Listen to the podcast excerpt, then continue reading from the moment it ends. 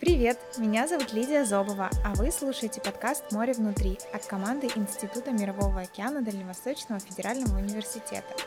Вместе с интересными людьми, изучающими океан и его обитателей, мы расскажем вам об особой романтике морских экспедиций, увлекательной науке и любви к морю, которая меняет людей и их жизнь. Героями первого эпизода стали Кирилл Винников, директор Института Мирового океана, и Никита Селиверстов, аспирант, сотрудник лаборатории экологии и эволюционной биологии водных организмов. В этом выпуске вы узнаете, как детские увлечения могут превратиться в любимую профессию, почему важна и чем интересна полевая практика, а также о взаимодействии в мировом научном сообществе. Давайте знакомиться. Расскажите нашим слушателям о себе. Кирилл, предлагаю начать с вас. Вы директор Института Мирового океана. Чем занимаетесь еще? Ну, я стал директором Института Мирового океана совсем недавно. А, я в 2019 году закончил Гавайский университет и а, вернулся в Россию. Меня пригласили возглавить лабораторию, которая тогда называлась Лаборатория биологии морских беспозвоночных. Хотя сам я до этого никогда беспозвоночными животными не занимался, поэтому, а, когда я дал согласие, я предложил переименовать лабораторию, и мы ее назвали лаборатория экологии и эволюционной биологии водных организмов, которая включает в себя все водные организмы, включая морские и а, водные пресноводные организмы. А, вот попав в Владивосток, я начал заниматься развитием этой лаборатории, был приглашен ректором ДВФУ Никитой Юрьевичем Анисимовым для того, чтобы а, создать из этой лаборатории большой научный коллектив. И у меня появились аспиранты, и Никита как раз а, мой первый аспирант, который начал заниматься водными организмами, пещерными, что самое интересное. Вот этим мы, в принципе, сейчас занимаемся, развиваем лабораторию. И в начале этого года так получилось, что мы в ходе реформы Дальневосточного федерального университета создали совершенно новую школу, которая называется Институт мирового океана. И теперь а, мы уже занимаемся не только одной лабораторией, ну, я в частности занимаюсь не только одной лабораторией, а и образовательными подразделениями, кафедрами и департаментами, и а, новыми лабораториями, которые так или иначе относятся к а, морю. Это очень интересно. Хорошо. Вы сказали, что пришли в университет там, в 2019 году, но на самом деле вы же здесь еще и учились. Так и есть. Правильно родились где в Владивостоке, когда появилась любовь к морю и наукам о море? А, ну, тогда надо рассказать предысторию. Мои родители, на самом деле, тоже а, выпускники Дальневосточного государственного университета, и они познакомились как раз учась на биофаке а, на третьем курсе. И нет, даже так сказать, на третьем курсе я родился здесь. Вот, и все преподаватели, э, которые учили меня, э, они меня знали э, в младенческом состоянии, поэтому, поэтому для, да, поэтому я биологом был с рождения, и так как я родился, когда моя мама была на третьем курсе, то есть я с ней сдавал диплом, и ездил в экспедиции, и, и, и вот в этом роде. И многие игрушки у меня появились как раз первые от преподавателей. Вот, поэтому можно сказать, что мое знакомство с университетом началось с самого-самого-самого раннего возраста. А после того, а, как родители выпустились, мы всей семьей уехали жить на Камчатку. Ну да, у вас получается династия, и вы просто продолжаете да. этот путь. Так и есть, да. И, и попав сюда, в Владивосток, я поступил на биофак, закончил его, а, поступил в аспирантуру, причем параллельно я еще поступил на второе высшее образование, на математику, но не закончил его. И э, после этого я еще получил работу преподавателя, заведующего там, а, лаборатории, ну, так, на менеджерском уровне, и а, работал в дирекции Академии экологии, морской биологии и биотехнологии. АМББТ, когда-то вот такая большая структура была в ДВГУ. Вот. Ну и после этого я выиграл э, грант на продолжение своей научной деятельности и уехал а, в Гавайский университет, где делал докторскую диссертацию в течение 9 лет. А, расскажите, пожалуйста, какие особенно интересные проекты вы были вовлечены, может, там в студенческое время, либо уже сейчас?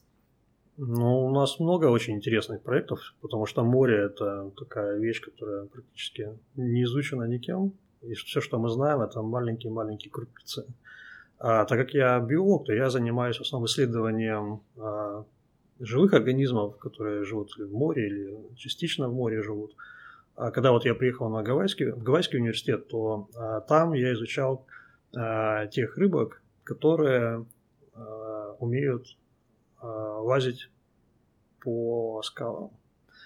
И они Там при... есть какие-то присоски, как это вообще да, технически да, происходит? Да, у них есть присоски, эволюционно эта рыба, срослись брюшные плавники и образовалась присоска. Но это не самое интересное. Самое интересное, что эта рыба пресноводная. А острова, а, вот я жил много лет на Гавайских островах, они очень удалены от, от материковой части. То есть ближайшая материк к Гавайским островам где-то порядка 4-5 тысяч километров. Каким образом пресноводные рыбы попали а, на эти острова, долгое время оставалось загадкой. И ну, основная часть моей диссертации была посвящена тому, чтобы раскрыть этот вопрос. И попав на острова, а, эти рыбы эволюционировали так, что они смогли а, залазить вверх высоко по водопадам, по горам вот, и жить на самых вершинах.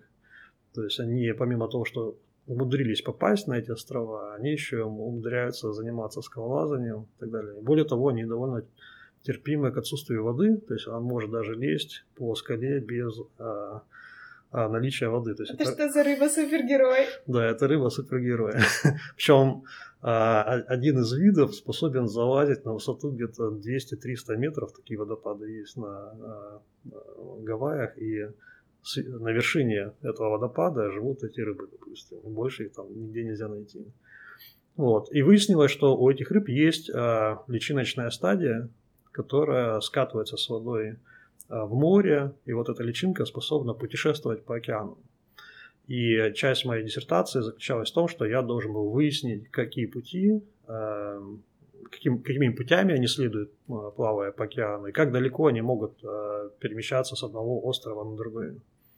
И поэтому, чтобы это выяснить, я использовал э, генетические подходы. То есть, несмотря на то, что я биолог, я очень много занимаюсь генетикой.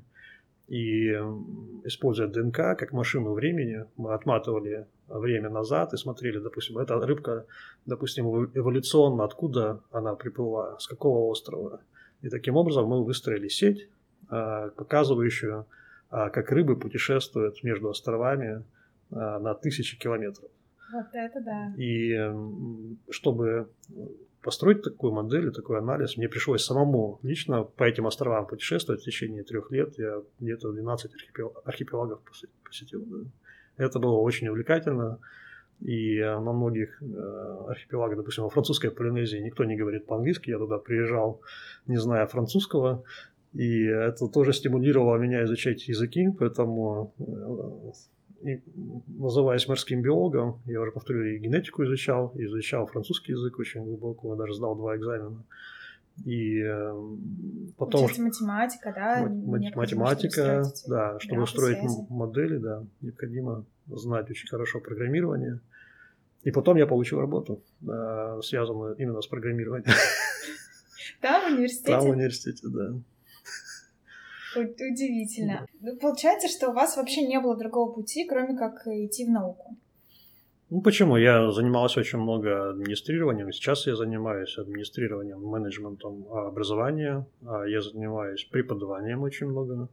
И э, в этом году мы открыли магистерские программы не только в ДФУ, в других университетах. То есть мы, в принципе, а, делимся своим опытом а, по всей России, наверное, так сказать правильно. И у нас появляются такие компетенции, вот я уже сказал, что хотя мы изучаем море, но мы специалисты настолько многопрофильные, что можем сотрудничать практически в любой области.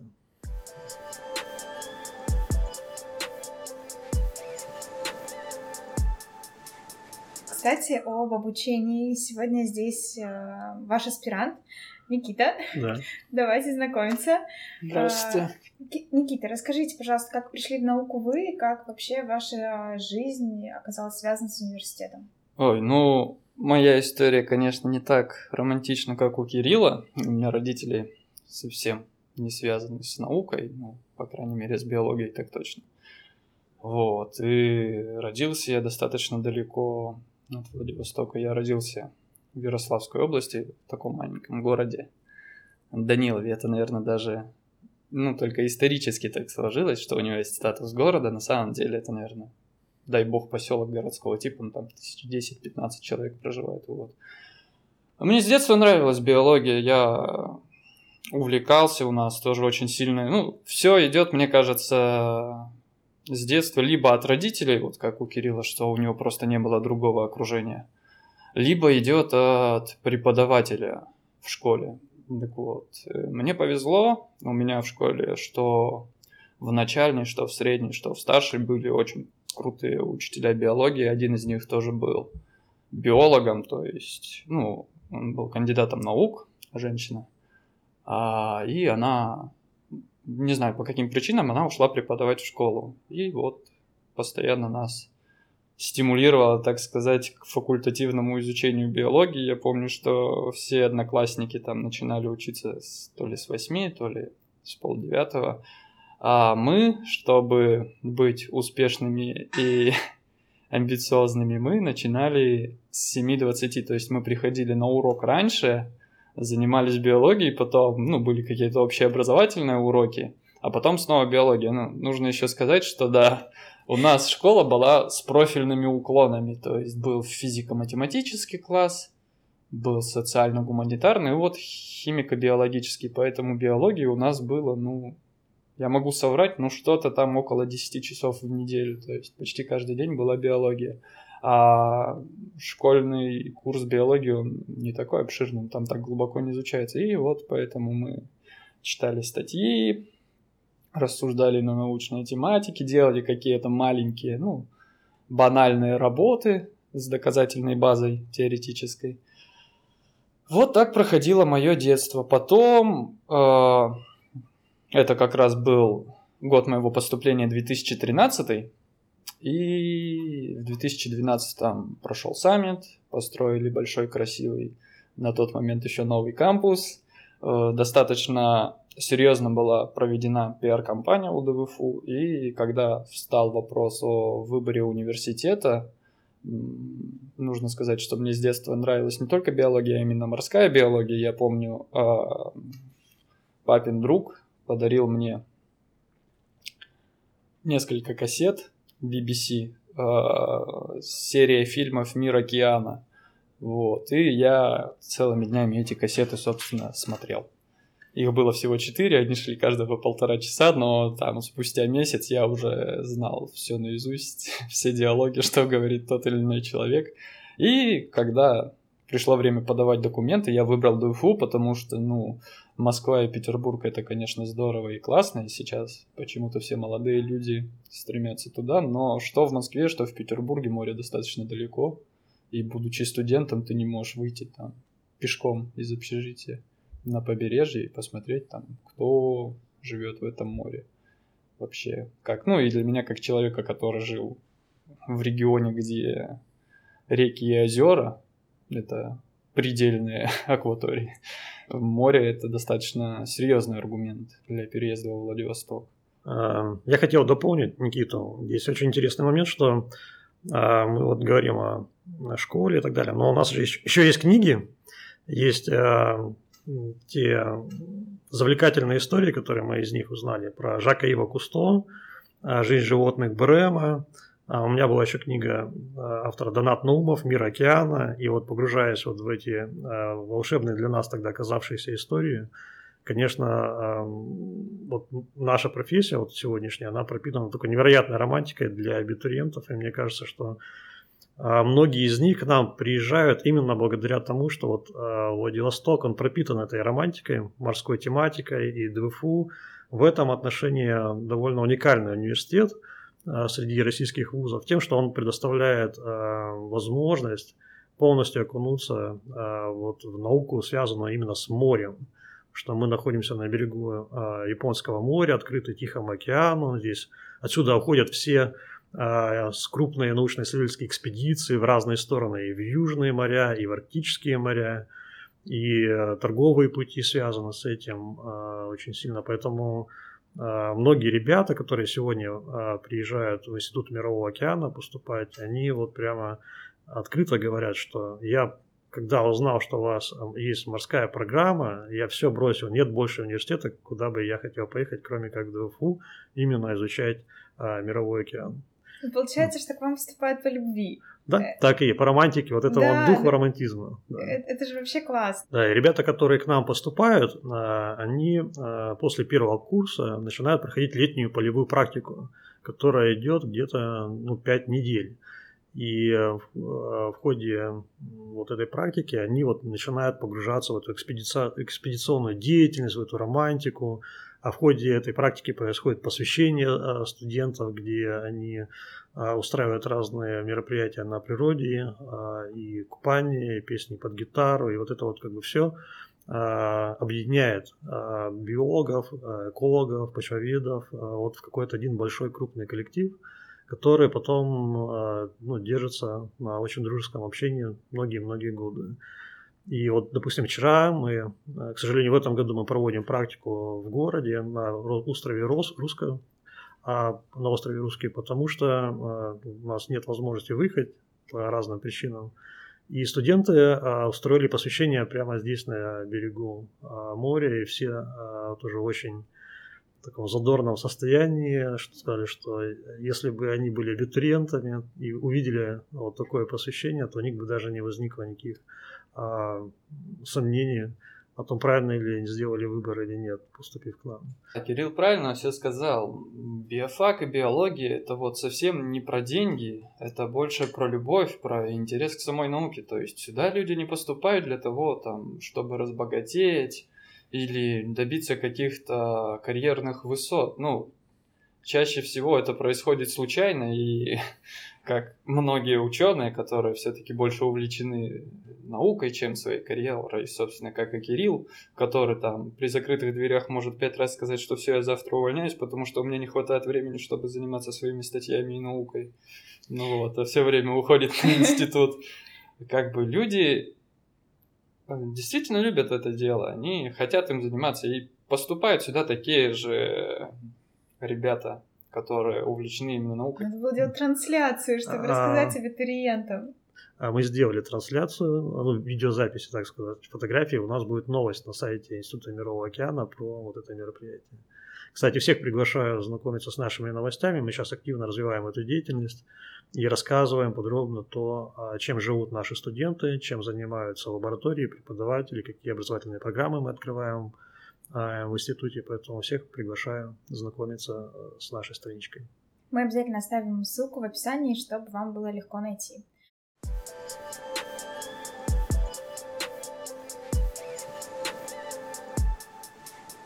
А, если мы так плавно перешли к практике, э, предлагаю поговорить об этом. Никита, может быть, э, вы расскажете про свой опыт. А, полевая практика, что это вообще такое? Все ли ходят в экспедиции? Может быть, есть другие варианты? Ну, мы поехали в первый год, то есть после первого курса летом, собственно, происходит вот эта выездная полевая практика. Ну, те, кто действительно хотел заниматься океаном и морем, они прям точно поняли, что это то самое место, где они должны находиться, потому что, ну, это не описать словами, это нужно один раз побывать. То есть ты 24 на 7, 7 дней в неделю, 5 недель лета находишься на побережье моря, а ты сразу вливаешься, ну, так сказать, вот в эту в кавычках научную тусовку, потому что ну, в университете ты приходишь, преподаватель приходит на лекцию, он такой весь в костюме, в пиджаке, он тебе читает, вы с ним общаетесь очень официально, хотя преподаватель может быть, ну, многие же аспиранты проходят, да, педагогическую uh-huh. практику, и чаще всего именно молодые специалисты, вот, которые либо в аспирантуре учатся, либо только что выпустились, они едут преподавать на эту полевую практику, ну, потому что все-таки взрослым людям достаточно проблематично 5 недель уехать из города, да, там, от семьи, от работы, чтобы заниматься со студентами. И там, в этой неформальной обстановке, очень много студентов находят, собственно, своих научных руководителей, определяются с тематикой, потому что практика на это и направлена, она достаточно обширна. охватывает вопросы биологии, то есть не так узко, как в лабораториях в отдельных, а там зоология беспозвоночных на первом курсе, потом ботаника низших и высших растений, потом э, узкие специальности это энтомология, по-моему, все. И вот там уже молодой человек может действительно окунуться во все по чуть-чуть, и это прекрасно, мне кажется. Ну, если бы не было этой практики, мне кажется, большинство людей бы даже не понимало, чем вообще занимается биолог. То есть, если бы на первом курсе сразу не показали, вот, собственно, ты отучишься, и ты можешь заниматься вот этим. Если бы этого не было, я думаю, много кто поменял свой выбор, потому что ну, ты приехал, там тебе что-то рассказывают, ты не понимаешь, как это практически применить, когда ты закончишь университет, потому что ну да, здорово, что есть такое погружение, которое сразу позволяет самим попробовать то, чему вас учили в университете. А, здесь Никита очень интересную вещь сказал, что а, мы изучаем не только море, но и прибрежную фауну и флору. Поэтому, когда студенты а, проходят практику, они знакомятся с разнообразием и растений, которые растут на берегу, и с насекомыми, и с птицами. То есть мы даем им очень обширные знания, которые завязаны на различные аспекты биологии. Поэтому практика не ограничивается только тем, что мы приехали, сели на лодку и поплыли. Вот. Она очень разнообразна, очень увлекательная. Почему 5 недель? Что все, а, вся практика делится на сектора. Вот. И, допустим, одну неделю вы занимаетесь насекомыми, собираете коллекции, изучаете разнообразие их. Другую неделю вы ходите, слушаете птиц, наблюдаете за их поведением. Третью неделю вы едете собирать рыб – и, э, как грибы. Как грибы, да. и, и самое интересное, что вот это вот, вот это на самом деле очень интенсивно. То есть это пять недель, они кажутся, как будто ты уже там живешь на самом деле. И а, ты роднишься со своими однокурсниками, потому что ты с ними живешь там или в одном кубрике, или сидишь за партой на занятиях, или вместе в лодке ставите сети, или едете э, на остров Петрова смотреть тисовую рощу. Поэтому а, вот это вот очень сильно сплачивает коллектив. Ну и вот то, о чем мы с Никитой рассказываем, вот эта вот выездная полевая практика, она у нас проходит на биостанции заповедная. Это морская биологическая станция Дальневосточного федерального университета. Она находится очень близко к Лазовскому заповеднику, удалена от населенных пунктов, поэтому там довольно дикая природа и а, мы отрезаны как бы там от всего мира. Вот, и, э, Прям полноценный большой поход. Совершенно верно. Погружение стопроцентное. Студенты обожают это. То есть я... очень редко кто туда не едет. И все, наоборот, хотят поехать туда очень. Поэтому мы ждем окончания ковидной эры, чтобы опять открыть шлагбаум и а, поехать осваивать а, новые горизонты Мирового океана. И он, у нас практику проходит сразу два курса. А первый и второй курс в одном месте, и они пересекаются между собой, поэтому это также сплачивает а, студентов на разных уровнях. Второй курс помогает первокурсникам, первоклашкам освоиться в новой реальности, поэтому это тоже как бы преемственность а, происходит там. А с третьего курса они уже идут на так называемую производственную практику.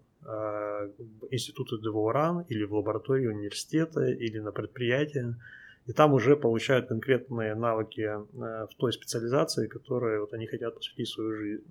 Поэтому на первых двух курсах вот мы даем общую картинку того, что э, они могут выбрать, а дальше они э, на третьем и четвертом курсе выбирают уже конкретный вектор, то, чем они будут защищать, э, заниматься, по каким направлениям будут защищать свои курсовые дипломные работы. Я правильно понимаю, что вот первый второй курс это такая ну, в основном на практике ребята формируют свои научные коллективы будущие, в которых они потом начинают э, работать, проводить какие-то исследования, и как они вообще попадают в лаборатории. Ну, не совсем они формируют, они больше знакомятся с разнообразием mm-hmm. направлений, которыми они могут заниматься. И там они могут сделать выбор, потому что когда абитуриент поступает в университет, у него очень такой как бы романтический настрой, и вот я, допустим, хочу изучать акул. Вот. И он даже не понимает до конца, как э, эти акулы э, выглядят, как их изучать и так далее. И вот как раз задача первых двух курсов дать им конкретно понимание того, какие задачи ставит перед собой наука, какие перспективные направления, какие а, сложные для, допустим, защиты диплома. Потому что, допустим, очень часто приезжают абитуриенты и говорят, я хочу изучать китов. И он не знает, допустим, как это сделать. И он приходит к нам и говорит, я хочу изучать китов, пожалуйста, давайте мне тему дипломной работы. и э, я начну работать. Ну, ты ему даешь, хорошо, ты будешь сегодня изучать популяционную структуру синих китов. Ступай. Ищи китов. Да, и вот он выходит из кабинета и говорит, а, ну... Китов нет. Китов нет. Но нужен корабль. Вот поэтому как раз первые два курса, они сделаны, э, ориентированы на то, чтобы студенту дать понимание векторов, э, которые он может выбрать для своей будущей карьеры. Вот. Потому что сразу закидывать его в лабораторию, которая занимается очень конкретной тематикой, это опасно, потому что он может разочароваться. То есть это может быть совсем mm-hmm. не то, что он хотел. Можно еще ремарку по поводу вот этого романтизма, да. Из-за того, что ДВФУ находится на Дальнем Востоке, и тут очень развита тема тигра и леопарда, очень часто студенты-романтики обжигаются об эти темы. Вот он приходит к специалисту и говорит, я хочу изучать леопардов. Я так люблю кошачьих, ну такие красивые животные, все, я всю жизнь готов положить. Ну, ему такие, ну ты точно готов? Ну работа может тебе показаться не такой э, интересный и красивый, как ты думаешь, он такой, нет, все, леопарды это вот, это точно мое. Ну, ему дают там папку на 2 терабайта с фотографиями леса, с фотоловушек, и нужно найти хотя бы три фотографии тигра, и он такой, ага, когда мы будем изучать леопардов? Mm. и тигров, а он такой, ну вот, ты изучаешь тигров и леопардов, не, ну бывает еще наступает день, когда все-таки его отправляют в экспедицию, и он думает, что вот сейчас я наконец-то буду защищать э, леопарда или тигра, и он идет и, э, собирает только экскременты. Ну, я об этом с самого начала подумала. Но здесь э, очень важно отметить, э, что э, на русском острове будет открыт сафари-парк, э, э, которым будет заведовать э, Э, общества амурского, по сохранению амурского тигра, и они как раз к нам обращаются, чтобы мы подготовили для них специалистов, которые будут работать в этом сафари-парке. Поэтому, несмотря на все шутки и прибаутки, эта тема сейчас очень актуальна. Поэтому мы приглашаем ребят к нам, даже те, которые будут заниматься тиграми. Не морскими тиграми, а реальными тиграми.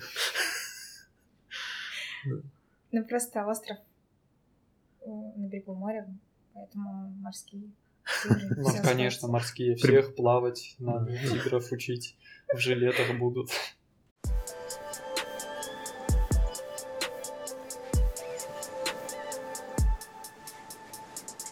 А, тогда, ну, примерно понятно, что ребята поступают. У них есть уже ощущение кто-то заблуждается, а кто-то еще с детства понимает, чем он действительно хочет заниматься. А, они знакомятся с преподавателями, изучают какую-то базу, потом на практике пробуют и определяются с направлением. Что происходит дальше?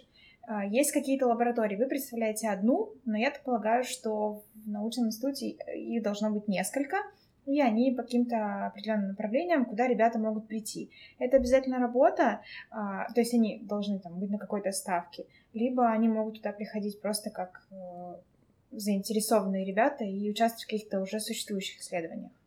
Э, ну, давайте, я просто не так давно столкнулся с этим вопросом, и я вот могу немного рассказать и как бы подлить пару ложечек меда в адрес Кирилла, как заведующего лаборатории моего научного руководителя, так сказать, э, отработать.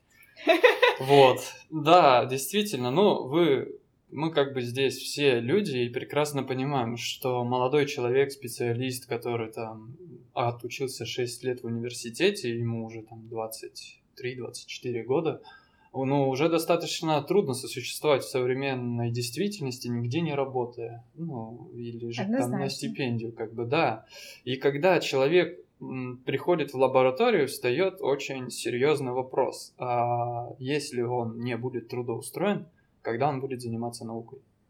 То есть наука, биология это такая штука, которая требует все твое время, и вот если ты считаешь, что у тебя свободное время, нет, иди почитай статьи. У тебя нет свободного времени.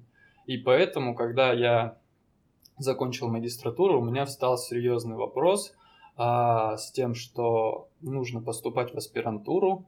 А, у меня не было тогда рабочей тематики, а, не было каких-то тесных связей с лабораториями. В общем, еще очень остро вставал вопрос, который поймут все юноши призывного возраста, когда они заканчивают университет.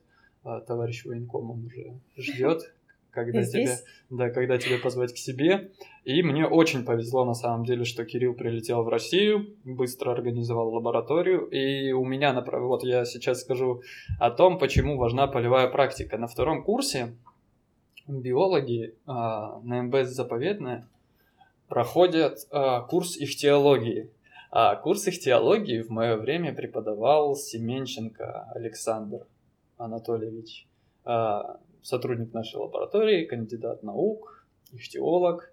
А в свое время, в моем возрасте, он был студентом Кирилла до отлета Кирилла э, в Штаты.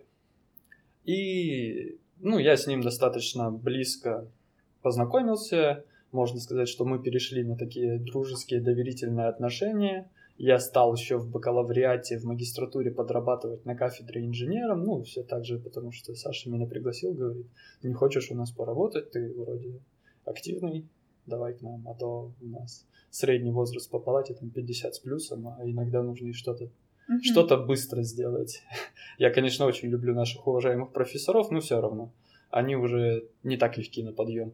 Вот. И я общался с Сашей, когда закончил магистратуру, говорю, ну, надо что-то делать, потому что послезавтра меня заберут в армию, а я не хочу, я хочу заниматься наукой. И он говорит, вот сейчас прилетит Кирилл, он тут все сделает, подожди немножко. Ну и, собственно, прилетает Кирилл, все, я прихожу в университет, говорю, Кирилл, я хочу в аспирантуру, Э, хочу к тебе в лабораторию. Он говорит, хорошо, чем ты хочешь заниматься? Моя научная тематика связана с изучением не морских пещер, а пресноводных пещер. Есть какой-то водоем, рядом с ним находится пещера. Через грунтовые воды личинки или яйца организмов из водоема попадают в пещеру.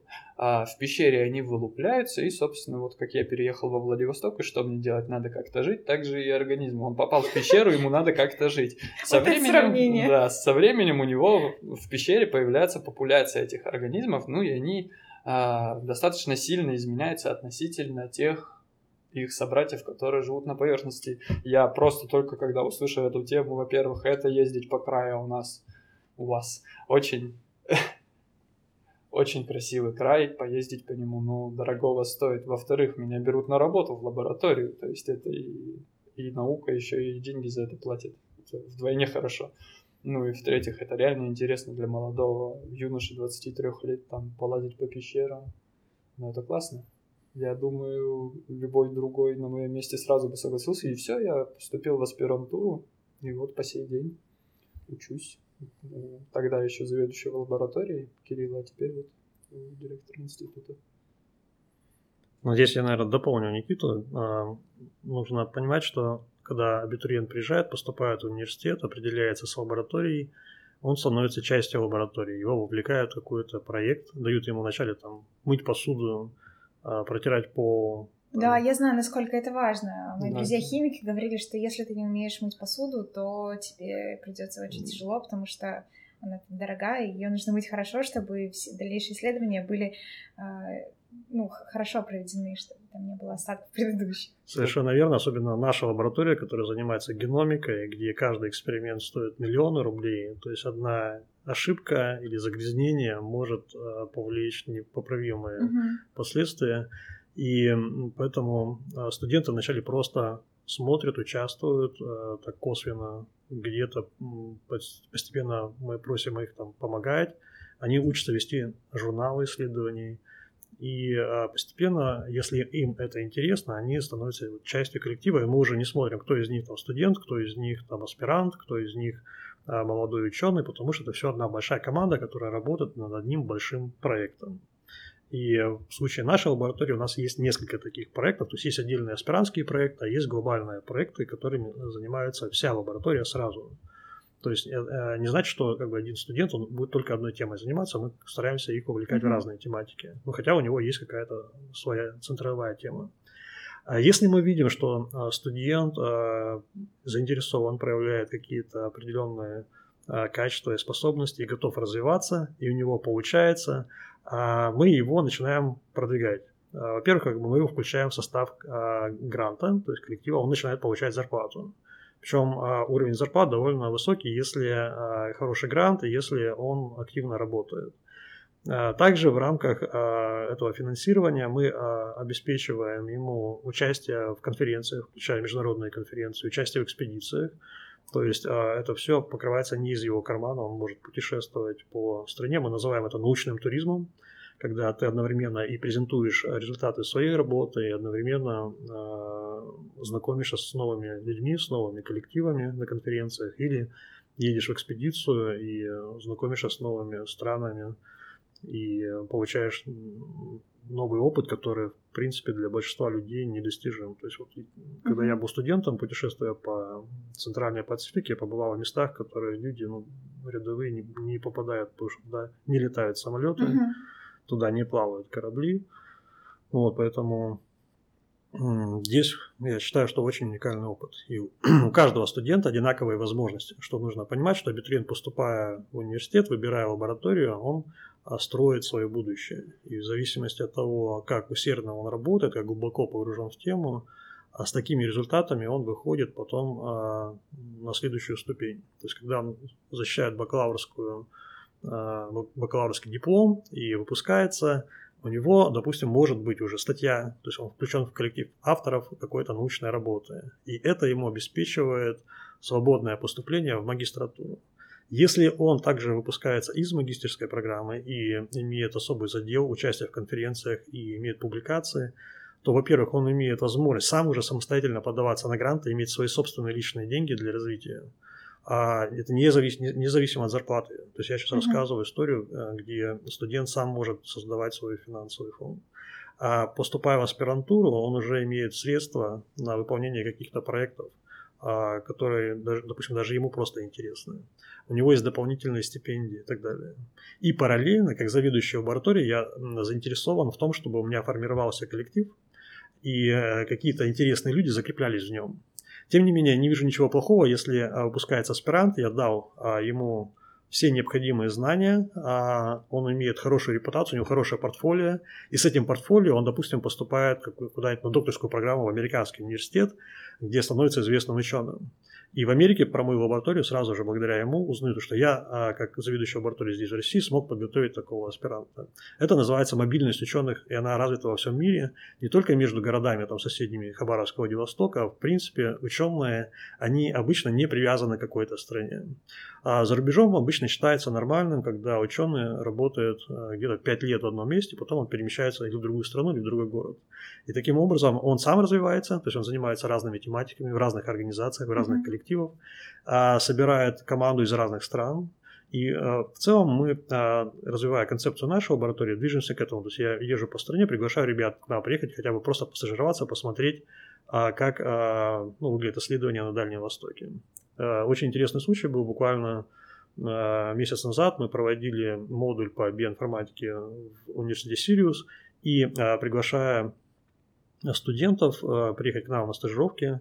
А многие из них были просто ну, в большом удивлении, что в Владивостоке есть команда крутая, которая занимается биоинформатикой, к которой можно приехать. Они думали, что вот а, вся наука вот только есть в Москве и Петербурге. И э, участвуя нашим коллективом, нашей лаборатории вот в этой магистерской программе, мы как бы открыли им новый взгляд а, на Дальний Восток, что здесь тоже есть наука, что здесь есть тоже коллективы, которые занимаются интересными вещами. Теперь они хотят приехать к нам. Вы делаете большое дело, начиная путь о информировании своей деятельности, вовлекая результаты вашей деятельности там, в СМИ, участвуя в каких-то крупных проектах. Спасибо, что провели это время с нами. Во втором выпуске мы продолжим беседу с Кириллом и Никитой, поделимся несколькими интересными фактами. А чтобы получить уведомления о публикации следующего эпизода, обязательно подпишитесь. Мы есть в Apple подкастах, Яндекс Музыке, ВКонтакте и на Ютубе. Ссылки добавили в описании.